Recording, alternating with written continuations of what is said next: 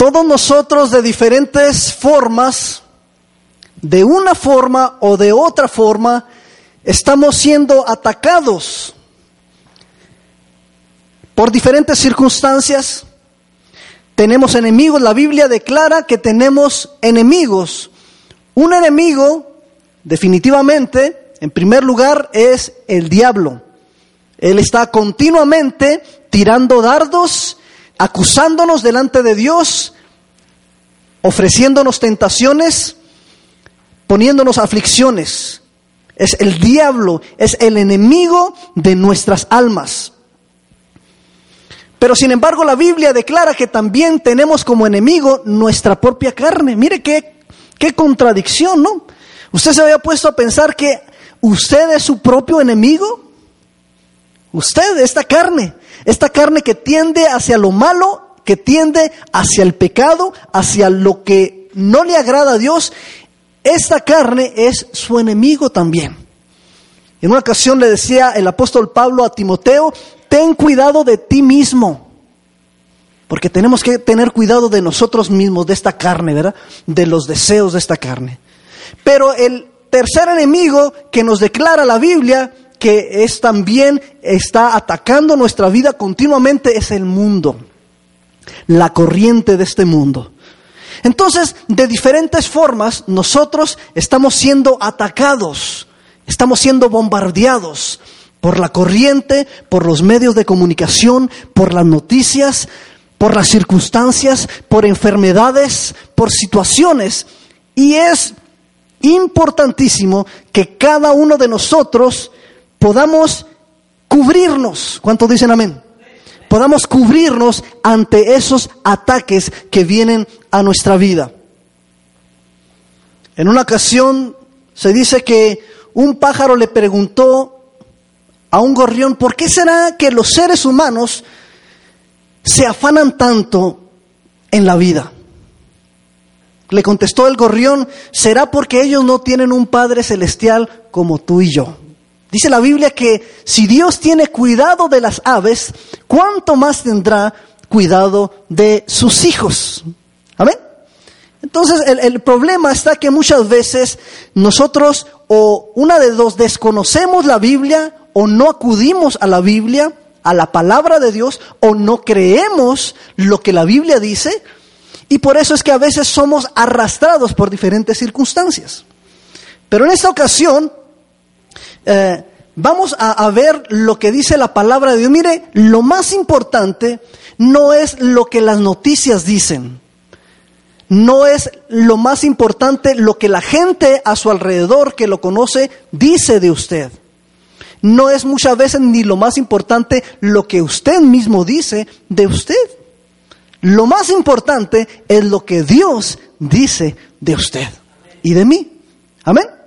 Entonces, estos pajaritos estaban conversando y estaban preguntándose, estaban, eh, eh, ellos no alcanzaban a entender por qué razón el ser humano, que es creado a la imagen y semejanza de Dios, se afana tanto en la vida. Y yo estuve buscando un poco acerca de qué es el afán.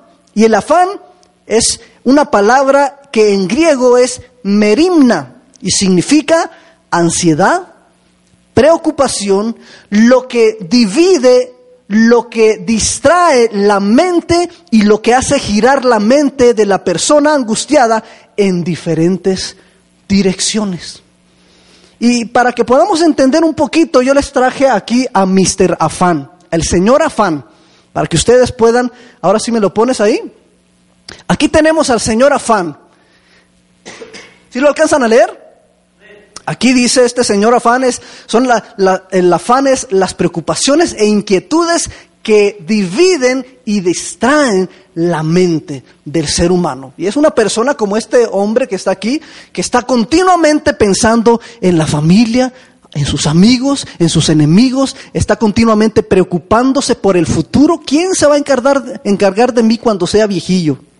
¿Quién me va a cuidar? De las responsabilidades, de los problemas, de las presiones, de los lugares. ¿A dónde iré de vacaciones? los temores de los fracasos, de los adversarios, de la salud, de las riquezas, de las penas, de las pruebas, de la seguridad, de la protección. Continuamente todos esos pensamientos dividen al ser humano. Y dice la Biblia, hablando de una familia, dice un reino o una familia dividida entre sí misma, dice que no puede permanecer de pie. Lo mismo sucede con cada uno de nosotros como individuos. Si nosotros tenemos una mente dividida, dice la Biblia, el hombre de doble ánimo, ¿verdad? El que a veces va y a veces viene. El que un ratito dice sí y el otro ratito dice no. El que un ratito anda gozoso, pero al ratito anda eh, medio remojado, así medio apagado. Es inconstante en todos sus caminos. El hombre de doble ánimo. Es como las carreteras, ¿verdad? De doble sentido. A ver, un ratito va y otro ratito viene. Entonces nosotros debemos de ser de un solo sentido, ¿verdad? Cristo dijo, yo soy el camino, la verdad y la vida. Él es el que continuamente tenemos que estar siguiendo, ¿verdad? Entonces, vamos a lo que dice la palabra de Dios. La Biblia, Dios en su palabra, continuamente nos menciona y nos enseña de que Él desea que cada uno de nosotros alcancemos la perfección. Dios quiere que seas perfecto. Y cuando habla de perfección, no significa cero errores cero faltas. No, perfecto, cuando dicen sean perfectos como yo soy perfecto, cuando dice Dios eso, dice lo que está queriendo decir es sean completos. ¿Sí? Sea, que seamos enteros, que seamos de una sola pieza. Eso es lo que Dios desea de cada uno de nosotros. ¿Amén? Pero entonces, ¿cómo le hacemos? ¿Cómo le hacemos? para llegar a ser perfectos o para ser, llegar a ser completos. Mire, vamos a leer el pasaje que les mencioné, Salmo 121, versículo 1 en adelante. Dice, alzaré mis ojos a los montes, dice el salmista, ¿de dónde vendrá mi socorro? Verso 2, mi socorro viene de Jehová, que hizo los cielos y la tierra. No dará tu pie al resbaladero, ni se dormirá el que te guarda. He aquí, no se adormecerá, ni dormirá el que guarda a Israel. Jehová es tu guardador. Jehová es tu sombra a tu mano derecha. El sol no te fatigará de día, ni la luna de noche. Jehová te guardará de todo mal él guardará tu alma. Jehová guardará tu salida y tu entrada desde ahora y para siempre. Mire qué maravillosa es la palabra del Señor. Amén. Cada uno de nosotros de repente nos encontramos en algún aprieto, en alguna circunstancia, en, alguna, en alguna situación que a veces nosotros no sabemos qué hacer nos vemos a veces acorralados, nos vemos desesperados, nos vemos emproblemados. Y cuando llega esa situación difícil que no sabemos qué hacer, es cuando clamamos, oh, y ahora, ¿quién podrá ayudarme? Y como vemos que no sale por ningún lado el chapulín colorado, es cuando entonces nos da una respuesta el versículo 2 que acabamos de leer. Mi socorro, mi ayuda, mi protección no viene del gobierno, no viene de las estampillas, no viene del patrón, no viene del banco, no viene de mi cuenta bancaria, no viene de mi trabajo, de mis esfuerzos. Mi socorro viene de aquel que hizo los cielos y la tierra del Dios Todopoderoso al cual estuvimos cantando hace unos instantes atrás. De allá viene tu ayuda, de allá viene tu provisión, de allá viene tu protección. ¿Cuántos dicen gloria a Dios? Él tiene autoridad sobre todas las cosas. Él tiene autoridad sobre los reyes, sobre los gobiernos, sobre las leyes. Él tiene autoridad sobre cada circunstancia, sobre las enfermedades, sobre las presiones del mundo, sobre la economía. Dios tiene autoridad sobre todas esas cosas. Y vamos a ver entonces cómo se manifiesta esa protección que aquí nos promete la palabra del Señor y se manifiesta, está específica en tres formas esa protección. Número uno, dice la palabra del Señor que Él es nuestro guardián. Yo conozco personas que han escuchado de la palabra de Dios, han escuchado del Evangelio, y cuando uno les invita a que vengan y reciban a Jesucristo como su Señor y Salvador, dicen, no, es que eh, eh, eh, ahorita todavía yo no estoy listo porque tengo miedo fallarle a Dios. No me quiero comprometer con Dios porque no le quiero fallar, dice la gente, ¿verdad? Y hasta cierto punto yo digo, está bien, es correcto porque hay, eso indica que hay cierto temor de Dios en su corazón. ¿Verdad? Y que quieren ser fieles. Gloria a Dios. Lo que no saben o no se dan cuenta estas personas es que una vez que uno da un paso de fe, que da un paso para aceptar y recibir a Cristo Jesús en el corazón, Él se encarga de guardar nuestra vida. Y mira una de las cosas que dice, Él promete ahí en el versículo 3, dice, no dará a tu pie, no dará tu pie al resbaladero. O sea que Dios promete guardarte de caída, pero para eso tú tienes que depositar tu confianza en Él. Tienes que dar el paso de fe. Amén. Porque no es cierto que a veces cuando uno va caminando, a la hora de resbalarse, supongamos que yo voy caminando aquí y de repente me resbalé y, me caigo, no es cierto que inmediatamente lo, lo, primero que hace uno es voltear a ver quién lo estaba viendo, porque le da uno vergüenza, ¿no? Que lo vean que se caiga uno, ¿cierto o no? Le da uno vergüenza. Pero Dios promete guardarte sin caída. ¿Cuántos dicen amén? Mire cómo dice Deuteronomio capítulo 31, verso 6, esfuércense y cobren ánimo.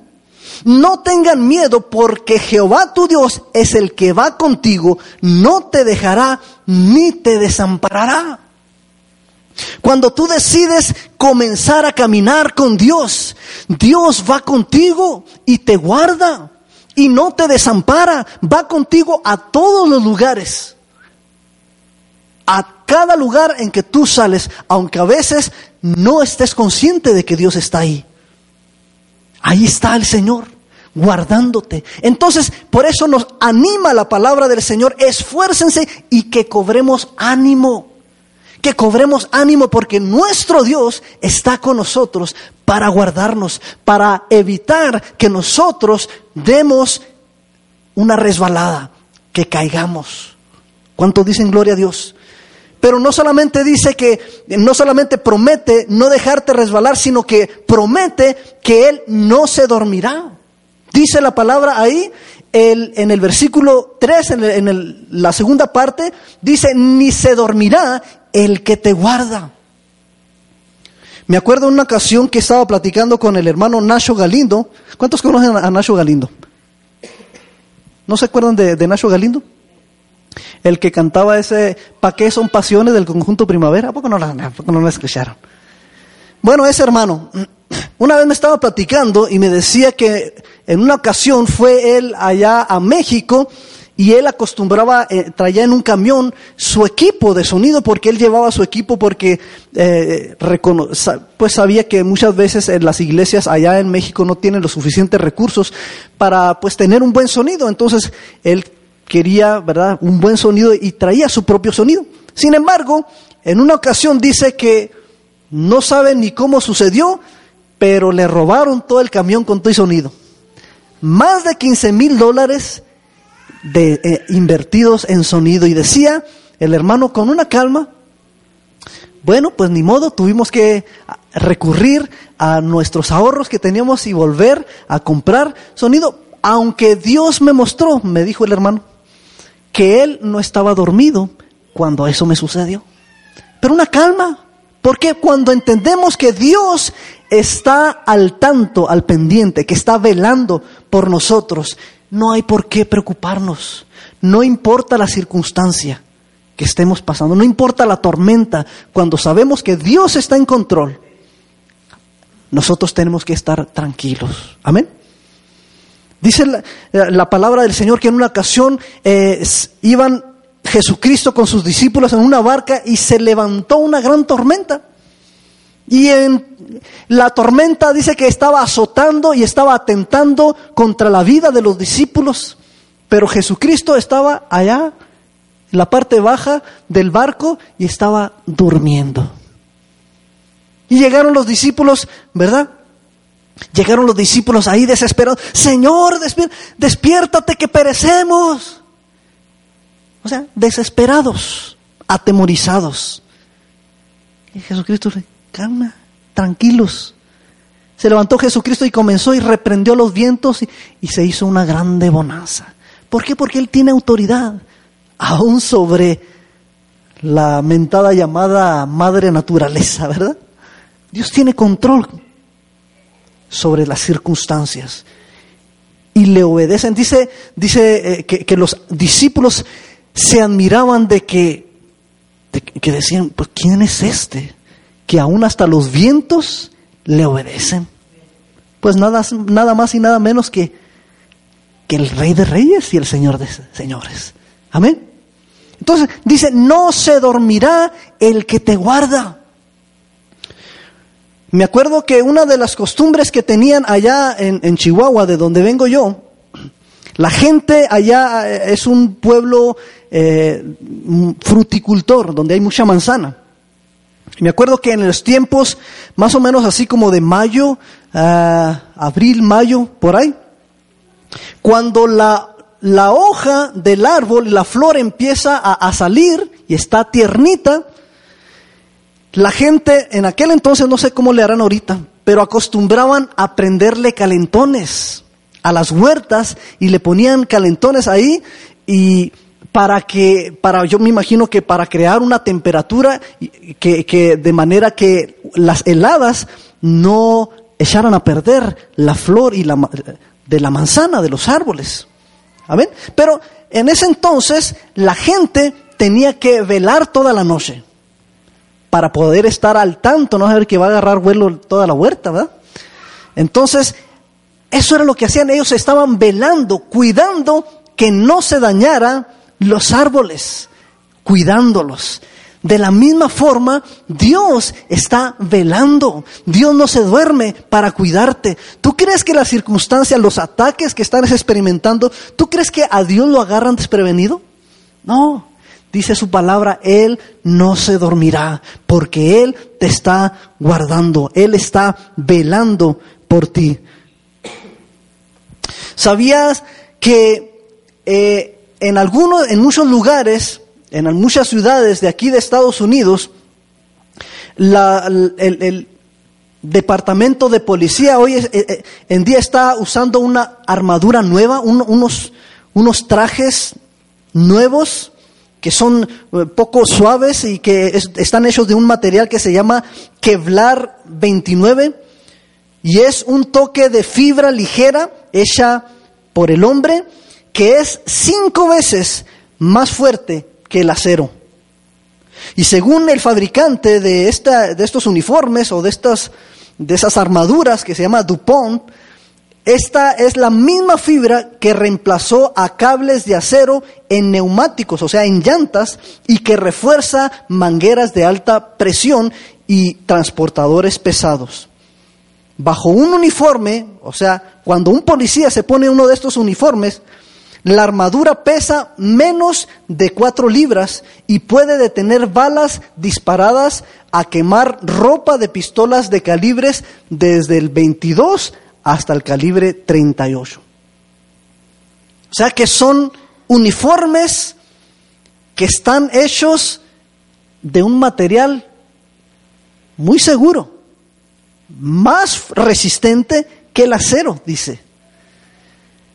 Entonces, imagínese si el gobierno de los Estados Unidos le provee a sus servidores este tipo de vestiduras, de armaduras, para que se protejan sus propias vidas, ¿cuánto más no crees tú que Dios le va a proveer protección a sus hijos?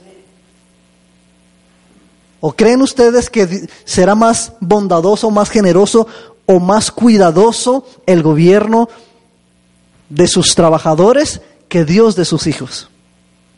¿No? No. Amén. Entonces, Dios es tu guardián. Amén. Número dos, Dios es tu sombra. Los problemas de la vida, las crisis, las aflicciones, las presiones, son como un andar en un desierto caluroso y seco. Pero Dios dice en su palabra que Él, aun cuando andamos fatigados, aun cuando andamos afligidos, Dios nos ofrece sombra. Amén. Dice, el sol no te fatigará de día ni la luna de noche. Cuando confías en Dios, Él aligera tu carga. Él hace más liviana, más ligera tu carga. Pero para eso necesitamos venir a Él. Dice, vengan a mí todos los que estén trabajados, cargados, que yo los haré descansar. ¿Cuántos dicen amén? Entonces, dice su palabra, Jesucristo hablando, en el mundo van a tener aflicción, pero confíen en mí, dice Jesucristo, yo he vencido al mundo. Amén. Y número tres, de la, la tercera forma en que se manifiesta su protección es que Él dice que es tu mano derecha. Si se da cuenta, todos nosotros, independientemente que usted sea zurdo o derecho, pero la mayoría, ¿verdad? Somos como derechos. Y Dios le da una habilidad, una capacidad a esa mano. Esa mano es más diligente, es más fuerte, es más, eh, tiene más cualidades para hacer las cosas. Por eso es nuestra mano derecha, ¿verdad? Entonces, esta, esta palabra que dice aquí, Dios es tu mano derecha, es porque Dios está ahí para ayudarte. Cuando viene un ataque, cuando viene un dolor, cuando viene una presión, cuando viene un dardo del enemigo, Dios está ahí como tu mano derecha para bendecirte. Amén. Quiere decir entonces que Dios tiene un, un trato especial para contigo, tiene un cuidado especial contigo. La Biblia dice en Mateo 10:30, dice que aún cada uno de nuestros cabellos están contados. Se dice que el, ser humano tiene en promedio unos aproximadamente unos 140 mil cabellos. ¿Se imagina? Unos 140 mil cabellos aproximadamente la persona promedio.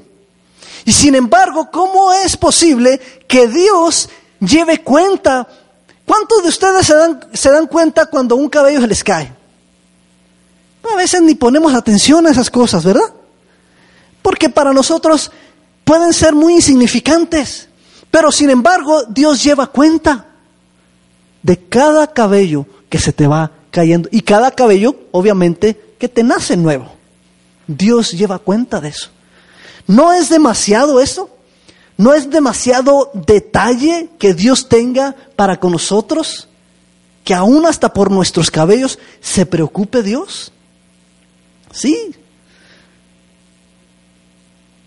Si Dios entonces se preocupa por nuestros cabellos, ¿tú crees que Dios no se preocupará de tus problemas? ¿Tú crees que Dios no se preocupará de tu dolor? ¿De tus necesidades? La pregunta es entonces si Dios es nuestro guardador, si Dios es nuestra sombra, si Dios está a nuestro lado como nuestra mano derecha. Entonces, ¿qué se toma para que nosotros podamos recibir esos favores? Pues en primer lugar se necesita, como dice el versículo 1, alzar nuestros ojos no a los montes, tenemos que alzar nuestros ojos más allá de los montes. Tenemos que tener, mirar a aquel que puede guardar nuestra alma de todo mal. Tenemos que mirarlo por la fe y reconocer que solamente Él tiene una respuesta para nuestra vida para nuestra situación, para nuestro problema. Porque Él quiere que vivas una vida confiada, segura. Pero necesitamos aprender a confiar totalmente, completamente en Él. Tenemos que aprender a depender de Él. A no adelantarnos a lo que Dios quiere hacer y a no atrasarnos tampoco a caminar a la par de Dios, a donde Dios nos está dirigiendo, a donde Dios quiera que vayamos, a lo que Dios quiera que hablemos, a lo que Dios quiera de cómo actuemos, cómo reaccionemos. Amén. Muchas veces, muchas veces nosotros eh, nos sentimos incapaces, ¿no es cierto? Nos sentimos incapaces y cuando, cuando tú dices yo soy incapaz, Él te dice que Él es capaz. Cuando tú le dices yo no puedo, Él te dice yo puedo. Cuando tú dices yo no entiendo, Él te dice yo sé, yo sé lo que estoy haciendo. Cuando tú dices yo soy débil, Él te dice yo soy fuerte. Cuando tú dices yo no puedo solucionar mis problemas, Dios te dice yo puedo solucionarlos. ¿Qué se requiere? Simple, sencillamente creer. Creer. Esa pequeña palabra, ¿de cuántas letras tiene? Q, R, E, E, R.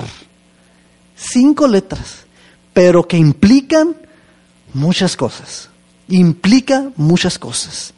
Entonces Dios es omnipotente. Quiere decir que Dios es todopoderoso. Dios es omnisciente. Todo lo sabe. Dios es omnipresente, Dios donde quiera está. Él es un Dios inmutable, quiere decir que nunca cambia.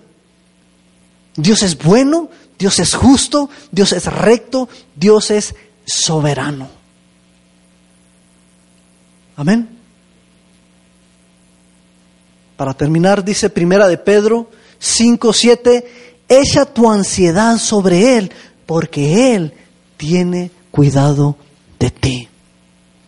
Echa tu ansiedad sobre Él, porque Él tiene cuidado de ti.